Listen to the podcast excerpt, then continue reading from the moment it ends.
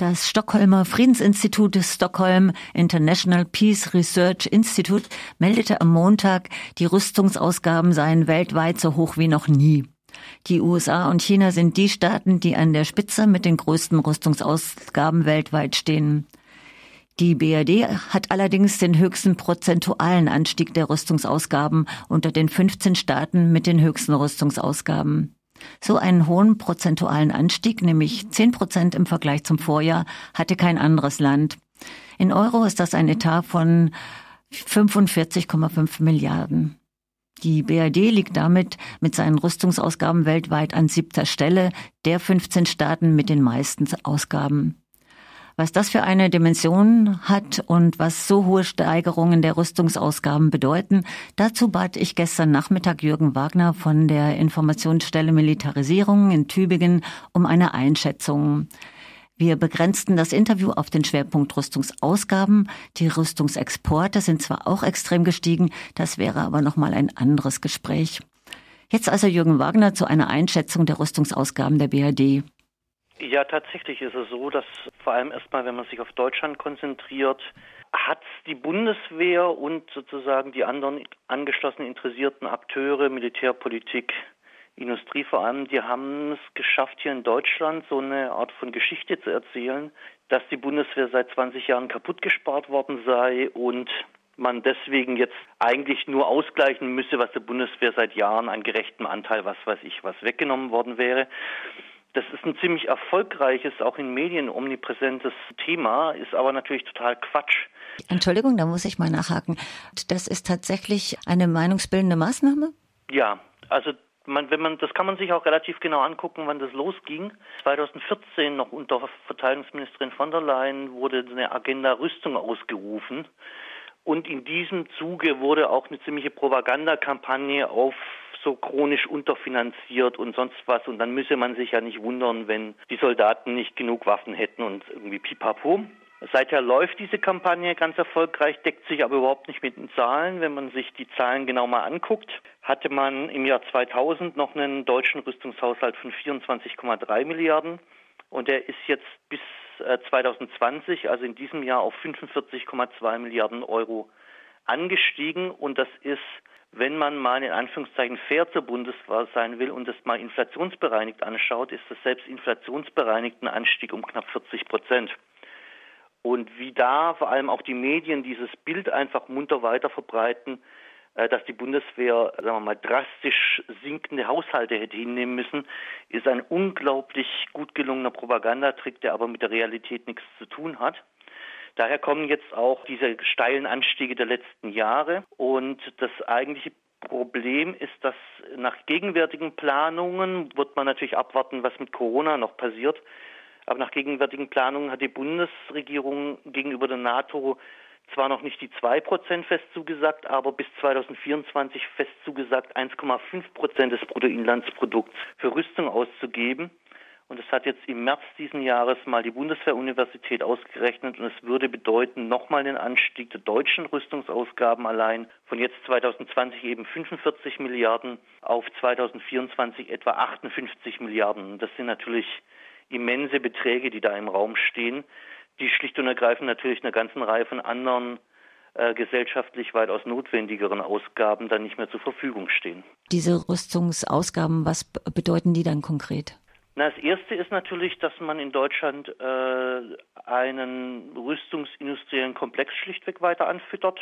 Der, das ist ja auch nochmal so ein weiteres, so eine weitere Fehlinformation, die immer gestreut wird, der natürlich in, da werden riesige Gelder in den Sektor gepumpt, die auch volkswirtschaftlich komplett unsinnig sind. Für die USA gibt es zumindest Untersuchungen da auch, dass es keinen gesellschaftlichen Teilbereich gibt, wo es, sagen wir mal, weniger Positiveffekte gibt, wenn man ihn mit Milliardenbeträgen zuschüttet als die Rüstungsindustrie. Das heißt, auch wirtschaftlich äh, ist es eben nicht so, dass hier äh, eine Jobmaschine generiert würde etc. Vor allem aber ist es dann eben so, wenn man sich mal die Zahlen anguckt, für was dieses Geld dann nicht zur Verfügung steht, worüber überhaupt nicht mehr gesprochen wird irgendwie zurzeit, ist, es gab im Juni 2010, das ist schon eine Weile her, eigentlich mal einen Sparbeschluss für alle Ressorts äh, im Bundeshaushalt, der für die Bundeswehr eigentlich äh, gesagt hatte, dass der Bundeswehrhaushalt hätte auf 27,6 Milliarden abgesenkt werden müssen. Da sind wir jetzt eben mit den 45 Milliarden schon fast irgendwie 20 Milliarden drüber. Und wenn man sich anschaut, 20 Milliarden Euro, das ist etwa das Zehnfache äh, allein in dieser Erhöhung, was hier 2019 und 2020, 2021 für den sozialen Wohnungsbau in Deutschland eingestellt wird. Oder mit 20 Milliarden könnte man Hartz IV die Ausgaben verdoppeln. Nur um so ein paar Kennzahlen zu nehmen. Man könnte eine komplette Elektrifizierung des Schienennetzes machen für 20 Milliarden.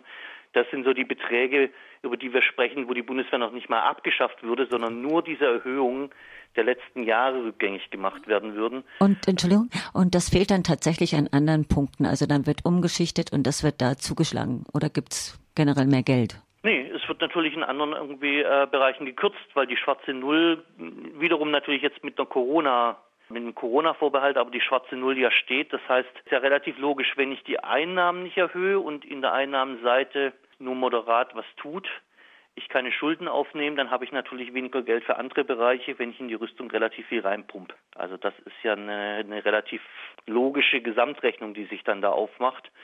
Da man natürlich an der Steuerschraube, vor allem was Konzerngewinne, Wohlhabende etc. anbelangt, auch nicht wirklich substanziell drehen will, bedeutet das eben, dass für die sozialen Belange, für Infrastruktur, für auch Klimawandel, jetzt zum Beispiel eben auch im Kontext von Gesundheitssystem, Vorhaltung von wichtigen, äh, wesentlichen Kapazitäten eben dann weniger Geld da ist. Dann kommen wir jetzt mal zu den großen Rüstungsakteuren. Kannst du da noch mal was dazu sagen? Ja, da ist einmal als wirklich großer Akteur ist Airbus als vor allem deutsch-französischer Zusammenschluss, so der Groß, der, sagen wir mal, transeuropäische Großkonzern im, im Luftfahrtbereich, der eigentlich ja jedes Jahr unter irgendwie Top Ten landet. Zweiter wichtiger Akteur in Deutschland ist Rheinmetall, also der große deutsche Panzerbauer. Relativ neuer Akteur ist KNDS. Das ist ein Zusammenschluss aus ähm, äh, Kraus Maffei Wegmann, also einem deutschen Konzern, und Nexter, einem französischen Panzerbauer. Die haben sich zusammengeschlossen und wollen den Kampfpanzer der Zukunft bauen, für den jetzt erst wieder eine gerade eine Absichtserklärung vom Verteidigungsministerium äh, Deutschlands und Frankreichs unterzeichnet wurde. Wichtig vielleicht noch ThyssenKrupp Marine Systems als große Werft oder als großer Marine- und Kriegsschiffbauer und in dem Zusammenhang vielleicht oder insgesamt noch Hensoldt als relativ neuer Rüstungskonzern, der vor allem im Bereich der Sensortechnik aktiv ist. Das sind so die größten deutschen oder mit starker deutscher Beteiligung agierenden Rüstungskonzerne. Man hört von denen gerade nicht so viel. Weißt du, ob die zu Zeiten von Corona auch den Lowdown haben oder ob die eigentlich weitermachen? Na, bis kurz vor ähm, Corona waren die Rüstungsunternehmen generell in Deutschland auf, einer absoluten, auf einem absoluten Höhenflug, haben riesige Umsatzgewinne antizipiert etc.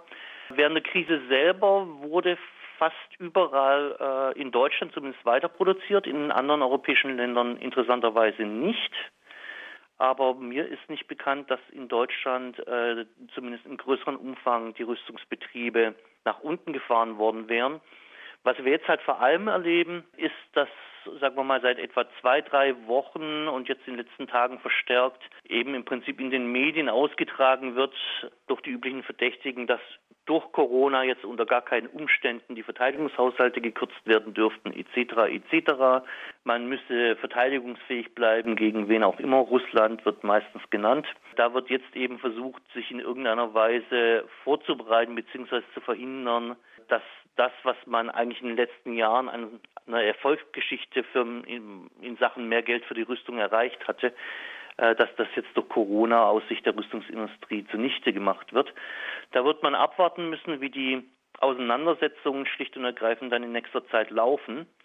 Äh, die Problematik ist aber tatsächlich dahinter, äh, dass die Zusagen ja der, der Bundesregierung gegenüber der NATO relativ fix getroffen worden sind und man sich da, befürchte ich, dann auf Sachzwänge zurückziehen wird, wegen denen man anscheinend gar nicht anders könne, als den Rüstungshaushalt immer weiter ansteigen zu lassen. Äh, da wird man eben jetzt natürlich schauen müssen, wie diese Debatte sich weiterentwickelt.